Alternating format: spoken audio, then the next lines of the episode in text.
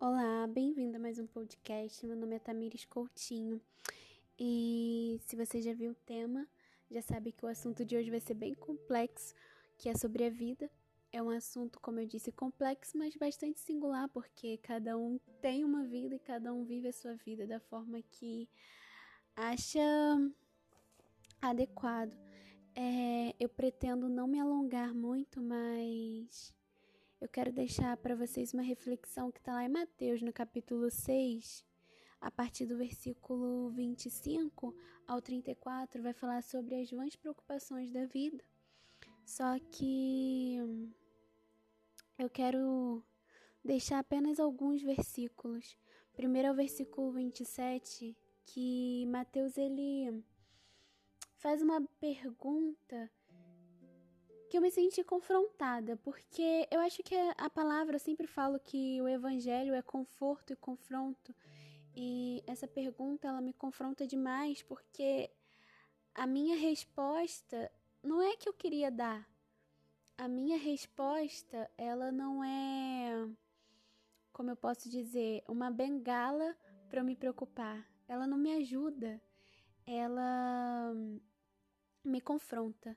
A pergunta é assim: qual de vocês, por mais preocupado que esteja, pode acrescentar ao menos uma hora à sua vida? Sabe, quando eu me deparei com essa pergunta, eu fiquei pensando e falei: eu não posso. Eu não posso acrescentar, eu não posso tirar. A minha preocupação de nada vale a não ser me fazer mal. Se a gente parar para pensar, a nossa preocupação ela de nada vale a não ser nos fazer mal. Porque nós não podemos adiantar o tempo, nós não podemos avançar para o futuro, não podemos voltar para o passado. Tem coisas que não estão sob o nosso controle e geralmente quando estamos preocupados, estamos preocupados com coisas que não estão no nosso controle, que não cabe apenas a nós resolvermos. Então, essa pergunta ela me confronta de todas as formas possíveis, porque quando eu a respondo, eu acabo de me autossentenciar. Como assim, Tamires? Eu acabo percebendo que me preocupar não vai me levar a lugar nenhum. Qual de vocês, por mais preocupados que esteja, não importa a intensidade da tua preocupação, pode acrescentar ao menos uma hora à sua vida? E lá no versículo 31 ele vai dizer: Não se preocupem dizendo o que vou comer, o que vou beber, o que vou vestir, porque esses pensamentos ocupam o pensamento dos pagãos, mas o seu Pai Celestial já sabe do que vocês precisam. Ou seja, esse tipo de pensamento não é um pensamento que nós, como filhos de Deus, como pessoas participantes de, do reino dos céus, podemos ter pensamentos de preocupação, pensamentos que nos trazem ansiedade. Se nós estamos numa posição de filhos, se nós estamos numa posição de participante de rei, do reino dos céus, nós não podemos ter esse tipo de pensamento. Mateus é claro e sucinto, direto, objetivo. Olha só, esses pensamentos, com o que eu vou vestir, o que eu vou comer, o que eu vou beber, como será o meu amanhã, como que eu vou res é, resolver esse tipo de problema. Esses pensamentos não podem rondar a nossa mente. E Paulo vai confrontar, Paulo vai confrontar não, Paulo vai ir de encontro a este versículo dizendo que os vossos pensamentos sejam pensamentos do alto, pensamentos de paz, bondade, enfim, Paulo vai, vai listar o tipo de pensamento que nós devemos ter, pensamentos louváveis, agradáveis. E em nenhum momento Paulo vai dizer: olha, podem se preocupar, pensem em, como vocês vão resolver a sua vida. Não tem. Tamires, como que eu faço para não me preocupar? Como que eu faço para não pensar? Como que eu faço para não ficar ansioso? Como que eu faço para largar a mão do controle da minha vida e entregar totalmente ao Senhor. Eu queria ter uma resposta certeira para você, porque eu também fui confrontada pelo Espírito Santo, mas eu tô aprendendo que o evangelho é isso, é você disciplinar o teu espírito, que foi o que eu pude falar em uma oportunidade na minha igreja local. Eu disse: nós fomos disciplinados no decorrer da vida a nos preocuparmos, a nos indagarmos, a, a querermos resolver as coisas fora do tempo em que elas têm que ser resolvidas. Então, nós precisamos disciplinar o nosso espírito a se autocentrar no Senhor, a buscar as coisas de Deus, a ocupar a mente com coisas agradáveis e entregar toda a nossa vida, o dia de amanhã, ao Senhor. Quando o pensamento de preocupação vier à sua mente, quando a sua mente começar a indagar, quando a sua mente quiser resolver coisas que estão fora do seu controle, transforme a sua preocupação em oração.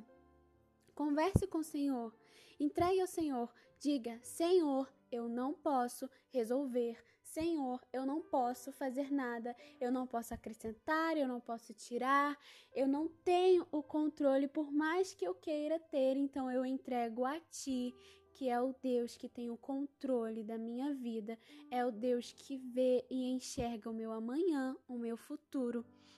A minha preocupação de nada vale a não ser me fazer mal e me afastar das coisas que o Senhor tem para mim hoje. Porque quando a gente se preocupa é, de forma excessiva com amanhã, quando a gente se preocupa com coisas que não cabem a nós, a gente afasta o Senhor do nosso dia. A gente não tem o Senhor, ah, porque a nossa mente está tão no amanhã que naquele dia a gente não está vivendo para o Senhor. E é o que Mateus vai falar, portanto, não se preocupem com amanhã, pois o amanhã trará suas próprias inquietações, bastam para hoje os problemas deste dia. Ou seja, você vai ter problema hoje. Ou seja, você vai ter inquietações durante o seu dia. Então se coloque numa posição em que você esteja focado no que está acontecendo hoje, agora, no presente. E busque ao Senhor. Antes dele dizer isso, ele vai dizer: busque em primeiro lugar o reino de Deus e a sua justiça. Ou seja, qual é a minha posição diante do, no, durante o dia? Qual é a minha posição diante das inquietações? Qual é a minha posição diante das circunstâncias? Buscar o reino de Deus. Como que busco o reino de Deus? Fazendo coisas para o reino de Deus. Tamires, eu trabalho, Tamires, eu tenho uma vida, eu cuido de casa, eu tenho filhos, eu tenho que estudar, eu também tenho. Só que eu também tenho aprendido que o meu Deus, ele age no ordinário, ele age no dia a dia, ele age nas coisas comuns. Então não é difícil buscar o reino de Deus lavando uma louça. Não é difícil é, o Espírito Santo falar com você, você fazendo uma comida, você estudando. Aprenda a viver o reino de Deus nas coisas ordinárias, nas coisas do dia a dia. E vamos disciplinar o nosso espírito para parar de pensar no amanhã, no que vai acontecer semana que vem, no que vai acontecer mês que vem, porque racionalmente falando, o amanhã ele não existe. O que existe agora é o tempo que você está vivendo agora, é o segundo que você vai viver daqui a pouco, é o segundo que você passou já. O que está valendo é o que você está fazendo agora, é o hoje. Nós não temos que nos apegar com o amanhã. E outra coisa que o Espírito Santo me impulsiona a falar as preocupações só nos mostram que nós estamos muito apegados a esta vida. Nós estamos muito apegados com as coisas desta terra. A gente está apegado com as coisas deste mundo. Então, precisamos desapegar, disciplinar o nosso espírito, disciplinar as nossas mentes, mudar a forma como a gente pensa, mudar a forma como a gente lida com o ordinário, porque o Senhor ele está nas coisas comuns e principalmente desapegar das coisas deste mundo. O que, que você sente no teu coração? O que você sente na tua mente quando você escuta na igreja, quando você escuta numa pregação ou num louvor que Jesus está voltando?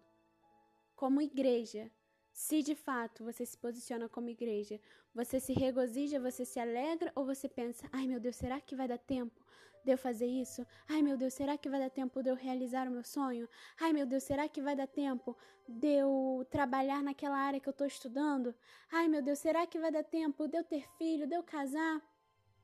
Por muito tempo da minha vida, quando eu escutava isso, eu pensava, Senhor, será que vai dar tempo de eu viver tantas coisas que eu quero viver? Sendo que, na verdade, a gente precisa se desapegar, porque a gente tem que ter sede de viver a eternidade, de viver ao lado daquele que nos gerou e entender que as coisas daqui são passageiras, as coisas daqui a gente veio para cá com propósito e esse tempo que a gente está aqui é um tempo determinado. O nosso espírito ele tem que clamar vem, a nossa alma tem que clamar vem e nós temos que ter sede de viver o que é eterno. Como igreja, a gente não tem que se posicionar ou pensar, será que vai dar tempo? Como igreja, nós temos que nos posicionar, como Apocalipse 22, 17 diz: o Espírito e a noiva dizem, vem. Quando ouvir sobre Jesus, quando você ouvir sobre a Nova Jerusalém, quando você ouvir em qualquer lugar, ou quando você pensar, diga venha, não diga será que vai dar tempo de eu fazer algo? Não diga vem. Maranata, ora vem o Senhor Jesus. A tua noiva diz: Vem. Amém?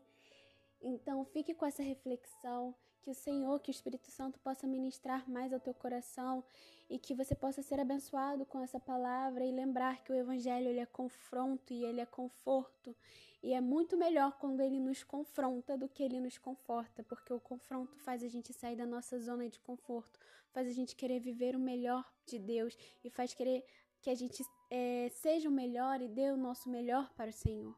Amém?